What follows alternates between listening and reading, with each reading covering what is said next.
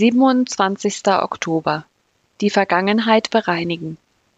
Geht vielmehr freundlich miteinander um, seid mitfühlend und vergebt einander, so wie auch Gott euch durch Christus vergeben hat.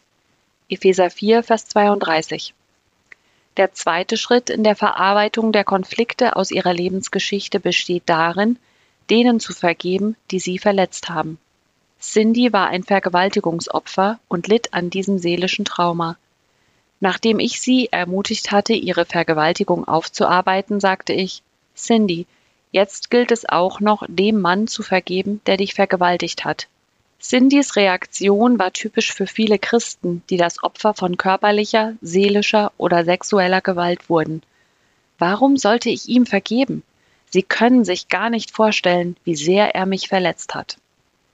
Er verletzt dich immer noch, Cindy, erwiderte ich. Die Schmerzen hören erst dann auf, wenn du ihm vergibst. Du vergibst ihm nicht um seinetwegen, sondern um deinetwegen.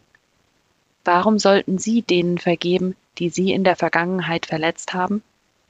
Erstens verlangt es Gott. Jesus hatte kaum das Vaterunser zu Ende gebetet, das die Bitte an Gott um Vergebung beinhaltet, als er gegenüber seinen Jüngern bemerkte, wenn ihr den Menschen ihre Verfehlungen vergebt, wird euer Vater im Himmel euch auch vergeben.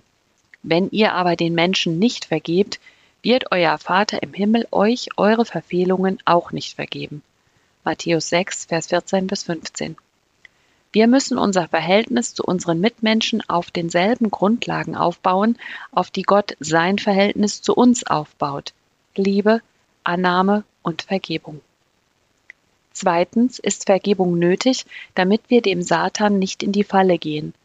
Aus meiner seelsorgerlichen Erfahrung weiß ich, dass mangelnde Vergebungsbereitschaft Satans Zugang Nummer eins in unser Leben darstellt. Paulus hat uns dazu ermutigt, einander zu vergeben. Denn wir wollen dem Satan nicht in die Falle gehen. Schließlich wissen wir genau, was seine Absichten sind. 2. Korinther 2, Vers 11. Unversöhnlichkeit ist eine offene Einladung an Satan, unser Leben mit seinen Bindungen zu behindern. Drittens sollen wir vergeben, wie Christus vergeben hat, um unsere Herzen vor Bitterkeit zu bewahren.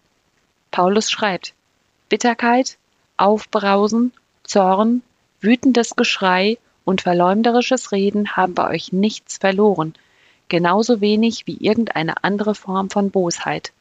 Epheser 4, Vers 31. Ihre Vergebung wird den Gefangenen befreien und sie werden erkennen, dass sie selbst der Gefangene waren. Gebet. Herr, lehre mich, anderen von Herzen zu vergeben, wie du mir vergeben hast.